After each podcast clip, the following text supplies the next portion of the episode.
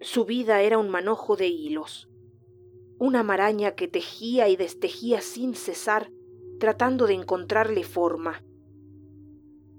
De vez en cuando lograba enlazar varios de ellos en un diseño tan trabado que parecía invulnerable. Entonces proseguía con la trama como si tomarse el tiempo de pensar en el dibujo pudiera destruirlo. Avanzaba y avanzaba precipitadamente, hasta descubrir que se había saltado un punto, o había quedado por ahí algún mamarracho. Ahí venía el lloro y el crujir de dientes, porque la trama comenzaba a deshacerse y en todas direcciones quedaban hilos sueltos. Tal era el caso de aquel asesinato. Y ahora no le quedaba más opción que reiniciar el tejido.